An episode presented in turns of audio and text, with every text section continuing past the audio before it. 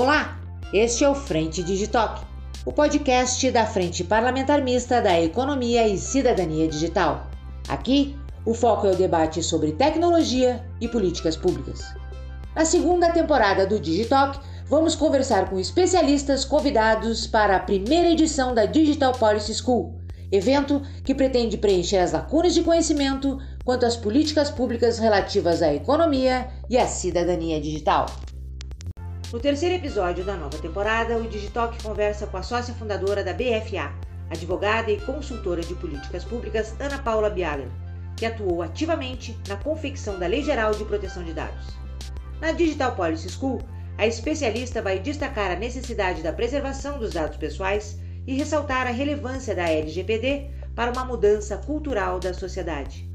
Fique agora com a entrevista. A senhora é especialista em dados e privacidade. Qual a importância da legislação brasileira de proteção de dados, a LGPD? Eu venho trabalhando com a temática de proteção de dados pessoais há praticamente 10 anos, talvez um pouco mais agora.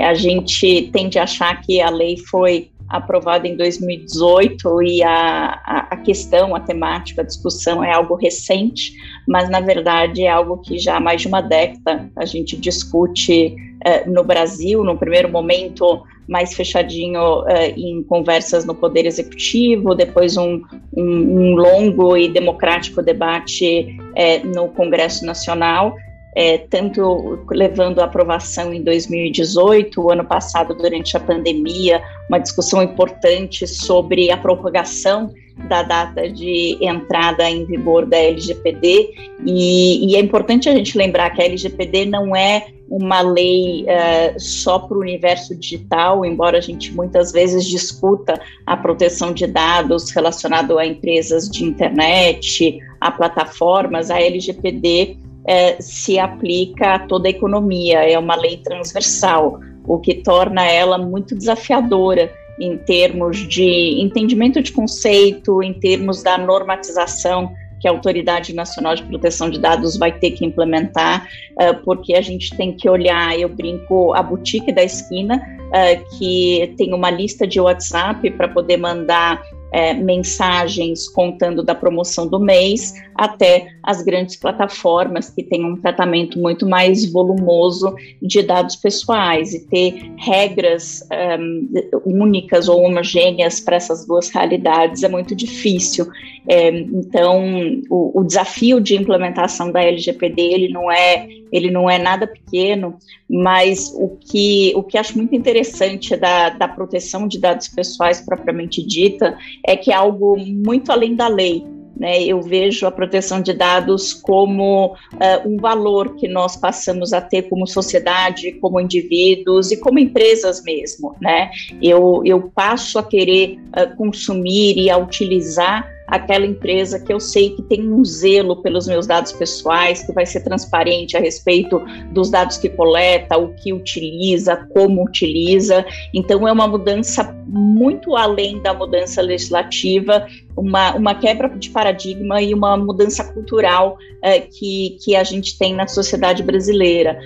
Um, recentemente, é, vi alguma notícia uh, falando de consumidores questionando uh, coleta de biometria numa farmácia aqui da cidade de São Paulo e, e se aquilo de fato era aderente à LGPD. E a gente começa a ver uh, situações, né? Hoje a gente dá o nosso CPF com uma facilidade assustadora, né? É, toma meu cartão, ah, e qual é o seu CPF? Ah, para fazer um cadastro, mas para que precisa do cadastro? E a gente não, não tende a fazer essas perguntas, né? É, e a partir, acho que desse processo de implementação da LGPD, e aqui eu não falo nem implementação nas organizações, é, é na sociedade, a assimilação da LGPD na sociedade, eu acho que a gente começa a ser mais consciente como cidadão e, e a perguntar: você realmente precisa desse dado? Para que, que você precisa desse dado? O que, que você vai fazer com esse dado? E, e a ideia da palestra no curso é explorar um pouco esses conceitos básicos da LGPD, desde o que, que é dado pessoal, é, quais são as situações no qual o dado pessoal pode ser utilizado, quais são os princípios norteadores dessa atuação, é, o que, que é, a gente usa muito uma palavra quando a gente fala de proteção de dados pessoais, que é o accountability, mas o que, que é na prática esse, esse accountability? Eu acho que é importante não só na, nas atividades profissionais, mas realmente como cidadão, a gente entender o que, que é esse, esse novo direito, né? Um, direito e uma preocupação do, do século XXI é, e, e conseguir exercitá-lo, por assim dizer, de uma maneira de uma maneira bastante plena. Perfeito. A gente viu a LGPD, ela foi criada com base na lei que já existia na Europa, né? Eu me lembro que eu estava em 2019 nos Estados Unidos e eles comentaram, não, mas o Brasil está mais adiantado do que nós, porque nós não temos uma lei, os Estados Unidos não tinha em 2019 uma lei, então a gente é um avanço, com certeza, mas assim, os membros da lei, você acha que ela atende, ela é muito exigente, ela é negligente em algum ponto? Qual é a sua avaliação sobre como foi finalizada a lei? A, a, LGPD ela foi inspirada na legislação europeia, na GDPR, mas ela não é um copia e cola da GDPR. É, ela na prática ela é, ela tem diferenças que são importantes, mas eu ela é muito feliz ao incorporar uma, uma lógica de, de gestão de risco. Então, não é uma lei uh, prescritiva que traz um rol de obrigações, não importa o contexto do uso de dados, não importa o tamanho da organização, não importa a atividade que a organização de fato realize. Uh, a lei traz uh, princípios que devem ser traduzidos na prática da organização.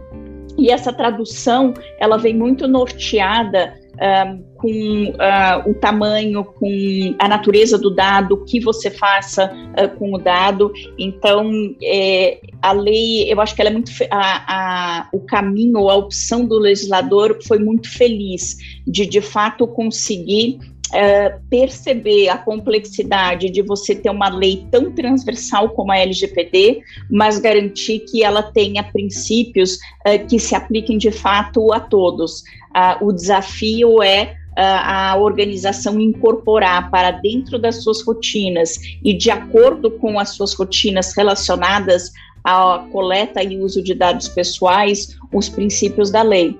Nos Estados Unidos ainda não se tem uma legislação única, uma legislação federal de proteção de dados pessoais, mas se tem de uns anos para cá uma onda de legislações estaduais, o que é muito difícil porque você acaba criando né, balizadores e critérios que são distintos, e principalmente quando a gente fala da economia digital, o dado não respeita a fronteira, né, ele não deixa de mudar de estado ou de país uh, porque, porque a legislação é diferente. Mas se tem uma estrutura de proteção de dados pessoais que é exercida pelo Federal Trade Commission. Então, a, abordagem em termos de proteção de dados ela é muito focada na ótica de direito do consumidor uh, ou conduta anticoncorrencial. Então, o, o olhar uh, ele é muito diferente, mas existe uma preocupação uh, com privacidade e proteção de dados lá também.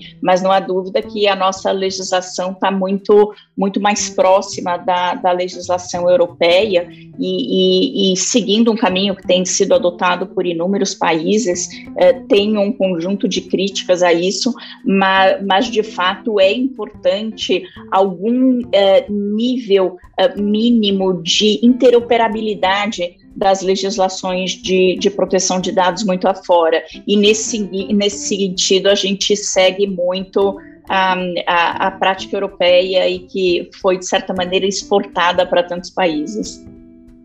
A, gente viu a aprovação da LGPD no ano passado e no início desse ano uma, uma série de vazamentos de dados aí gigantescos, né? Isso tem um pouco a ver com talvez um, não sei se foi um atraso da NPD, né, a, Autoridade Nacional de Proteção de Dados, uh, ainda não está, se não me engano, é agora em agosto que começa a, a, a praticar as punições, né, as, as, sanções.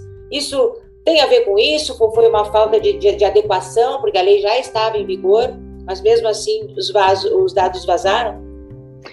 Esse, essa pergunta é muito importante. A, a LGPD ela não parte de uma premissa de que não haverá vazamento de dados pessoais. Né? É, todo mundo que trabalha com segurança da informação é, é, brinca que não é uma questão de se seus dados serão vazados, a questão é quando seus dados serão uh, sujeitos a um incidente de segurança. E a LGPD não tem a pretensão de falar não pode.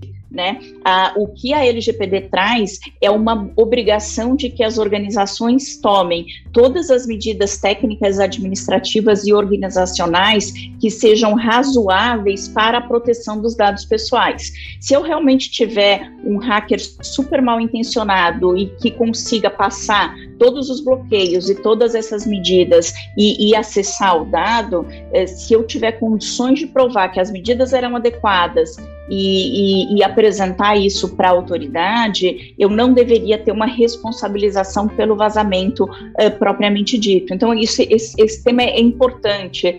Não, não me parece que uh, o, a, as várias manchetes que a gente teve uh, sejam decorrentes da LGPD ou de uma ação ou inação da NPD. Os vazamentos eles sempre existiram, né? É que agora a temática virou manchete uh, pela própria entrada em vigor da LGPD, uh, mas nós uh, sempre tivemos e vamos continuar tendo. A questão é uma disseminação maior das práticas de segurança de informação para evitar que eles sejam tão volumosos e, em alguns casos, tão uh, escancarados. Mas, infelizmente, uh, a gente não vai acabar com os vazamentos é, de, de, informação, os incidentes de segurança. A NPD uh, tem, tem sido incrivelmente diligente e, e rápida, considerando uh, o curto período de existência, né? Ela foi criada em novembro de, de 2020.